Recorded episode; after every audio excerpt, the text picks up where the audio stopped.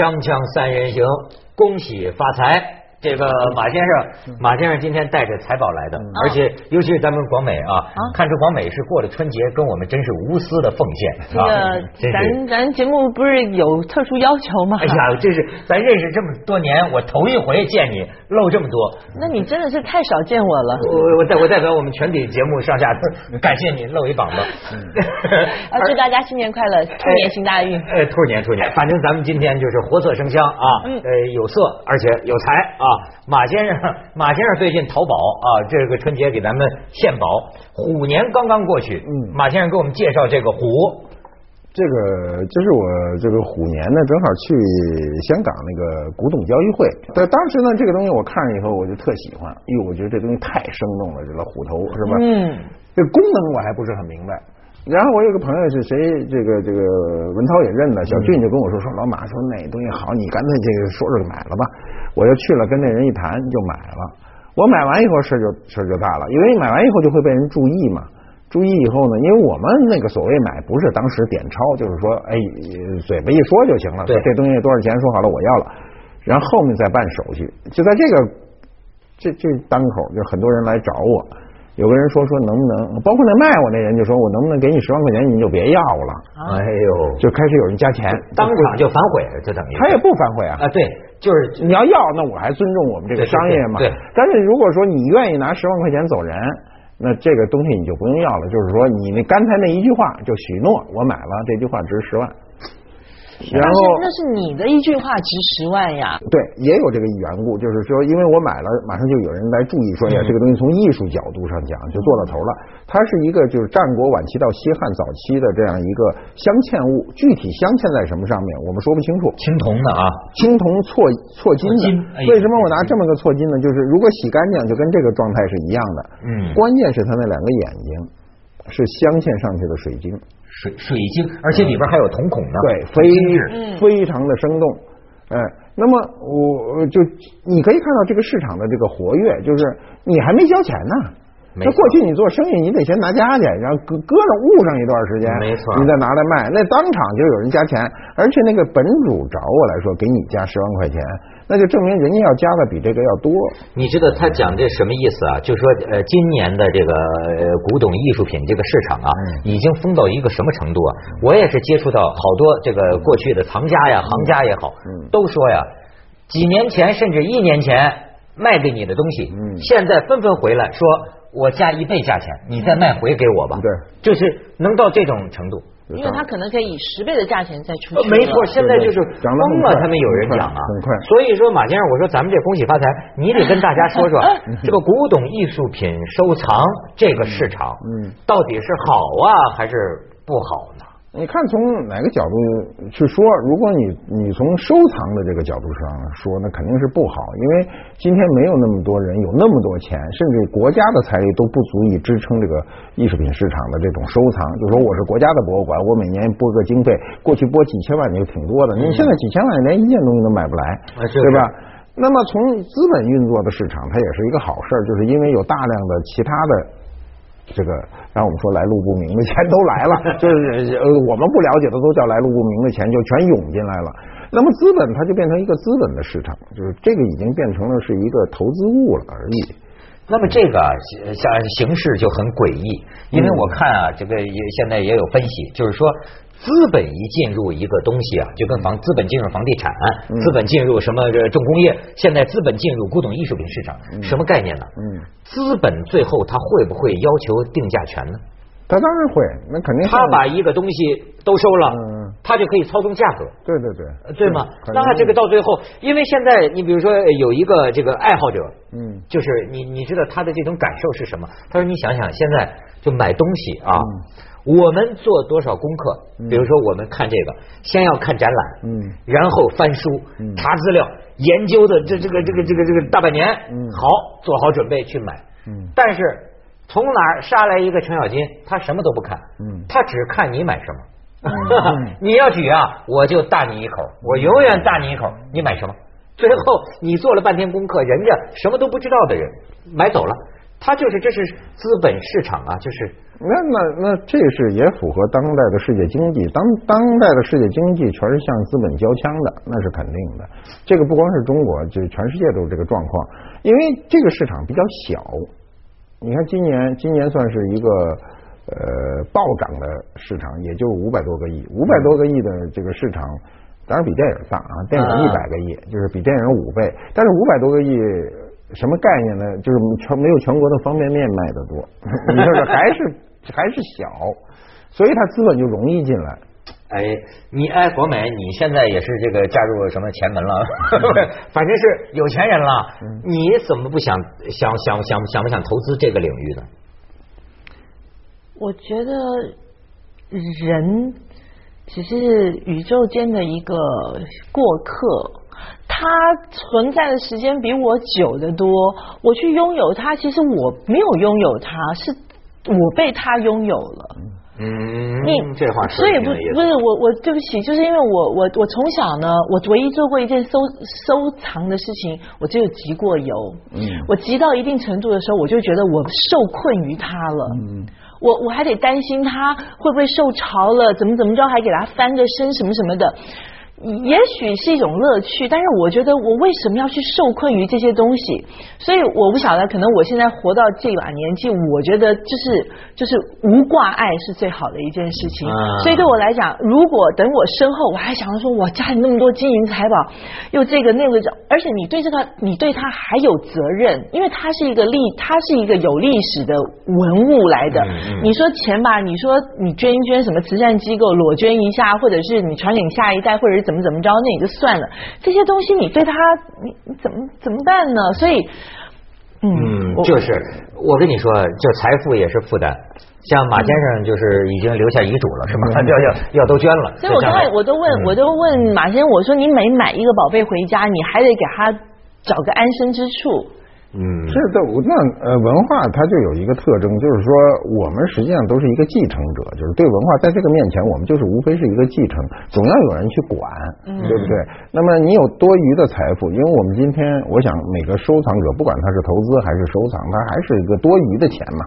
多余的钱拿来为文化做一点事儿，还是应该的，就是呃，还还有这个这种无呃这个这种挂碍，实际上还是一种无挂碍的表现。就是一个人正常的人啊，在今天如果有巨比较大的这个数额的财产，他不会静下来，他除非是一个物，你比如是这个，他就静下来了。嗯嗯。如果他这个东西，比如这堆东西是钱呢，我就想这钱我拿着它干嘛呀？我再买点别的吧，他又还是静不下来，或者去投资，投资就会有懊恼。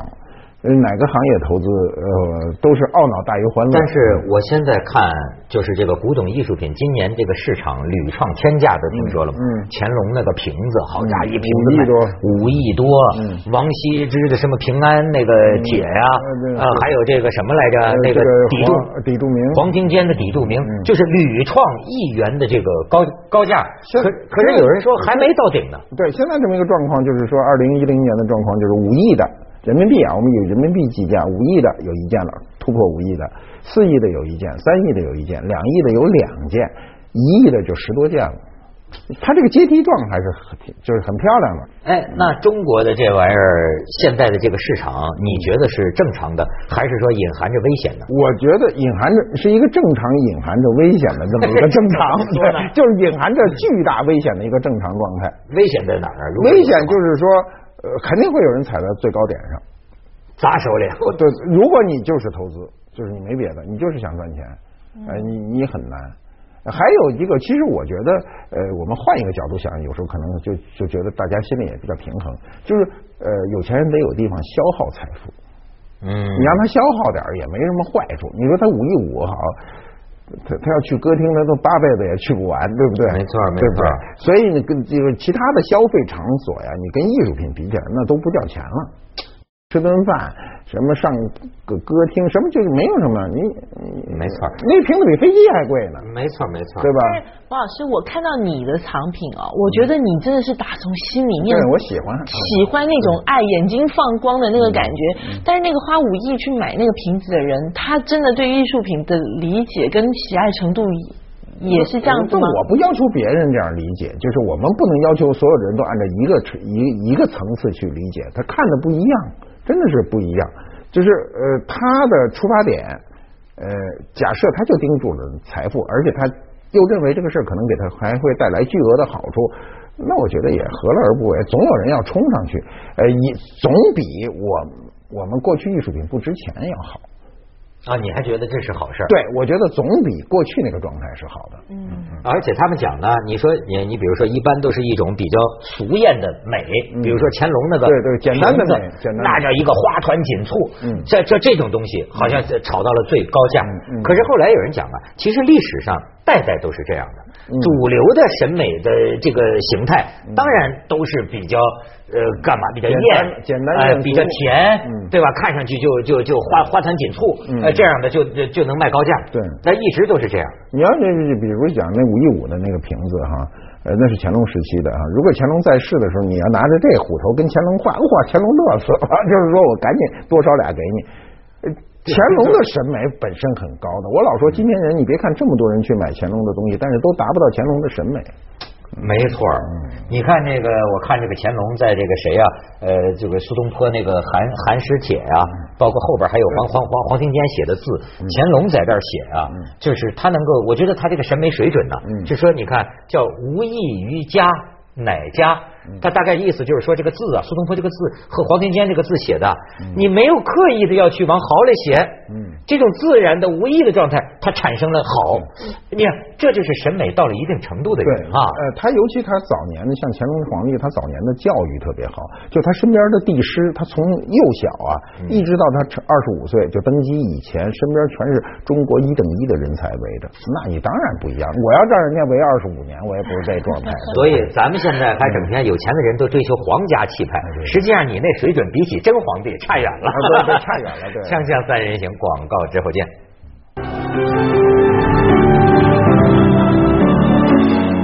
咱们既然说到皇帝，咱来看看这个雍正啊。哎呀，他这是他们的座儿吧？马座儿，有点讲究。哎，您给我们介绍介绍这个。这是一个。这是一个雍正时期的过枝碗，所谓过枝啊，也叫过墙，就是它这个它这枝从外画到里头，哎，是是是一张画，嗯嗯，这样画过来的，这是雍正时期发明的，就这种画法。嗯，说起雍正皇帝啊，他的造诣比乾隆还要高，文化审美这块。对，为什么呢？他是四十五岁登基，四十四岁以前天天都是这事儿。全是最牛的人围着，那你当然不一样了。那四十多岁，那就这辈子都快过去一大半了。前面的事情跟政治无关，他是登基以后才跟政治有关。他在登基之前，他一直回避政治，所以他身边的大量的帝师以及朋友都是这上面的专家。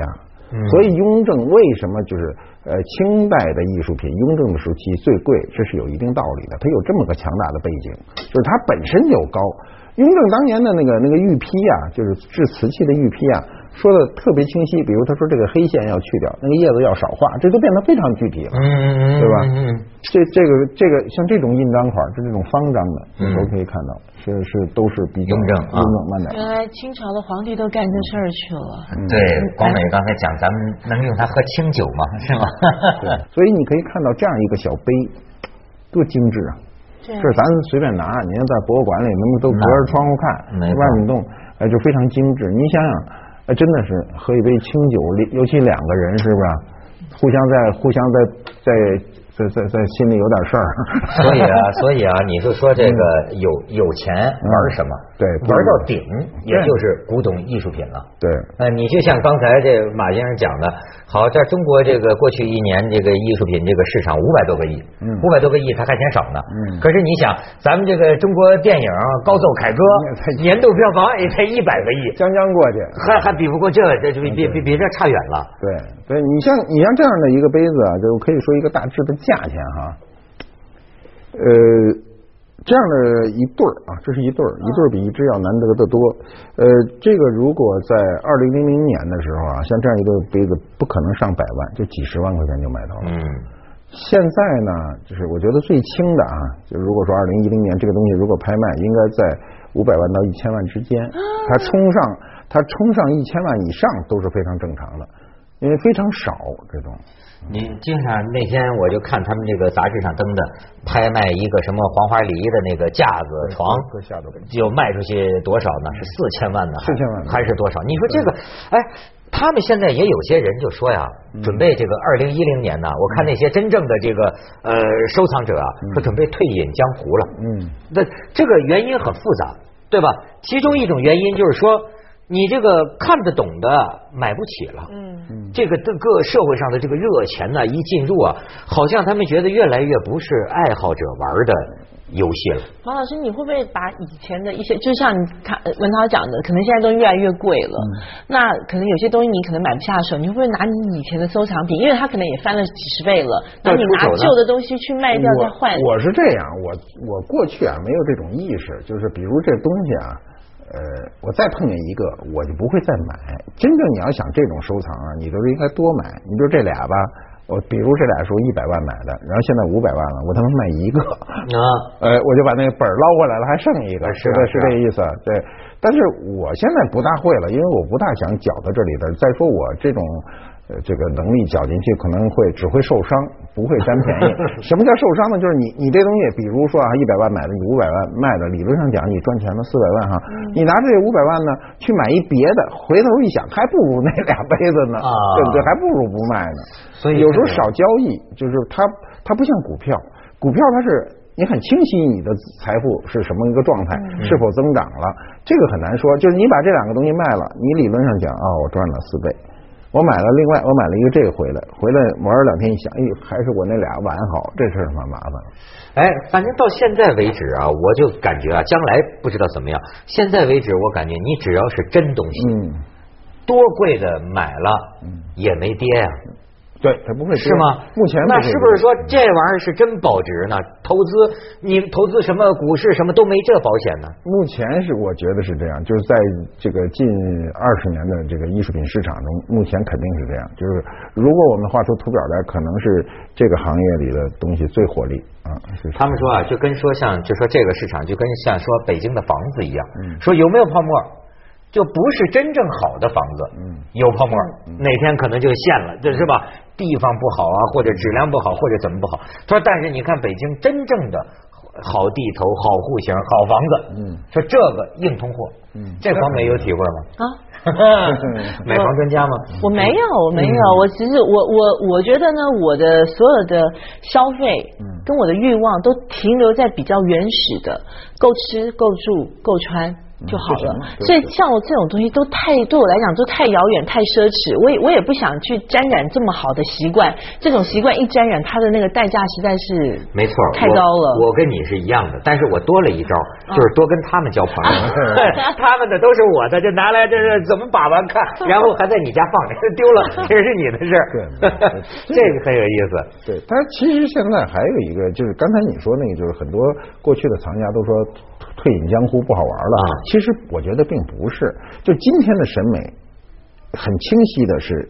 就是这个市场是个艳俗的审美，有的是中国文物，非常有内涵，价钱今天还是能能接受。你比如你比如像这个东西，还有肉可捡呢。呃，这几十万买的，这个是是三十八万、四十八万。三呃，对我记不住，不是三十八就是四十八买的。你呀，哎，你想想这个价这个价钱，那今天说起来就是一个普通车的钱，对不对？买房子你连个厕所都下不来，而且这在艺术品呢，从艺术品的要求，两千年前的中国艺术，这是登峰造极的艺术，就做到这样了，是全世界。范围也不能把动物做的如此的生动，而且它抽象过一次，还不是具象的。你看着它有生动，它又不是个具象的东西。这个能力我们今天都不未必有啊，就还是便宜吧？哎，还真是。你想又又还是可以玩，还是可以。所以呢，你加十万跟马老师买下吧。加十万呢？啊，行，我先得卖我点什么东西才能买的这个。记一下广告，锵锵三人行，广告之后见。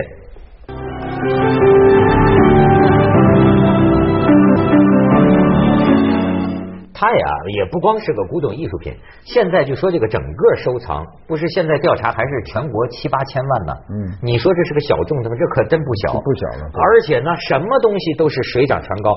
咱就说钱，还就真的就说钱，可以看看一个照片啊，当年的这个人民币，你看一万元，呃，这个一九四九年的啊，第一版啊，这现在已经涨到了几百万。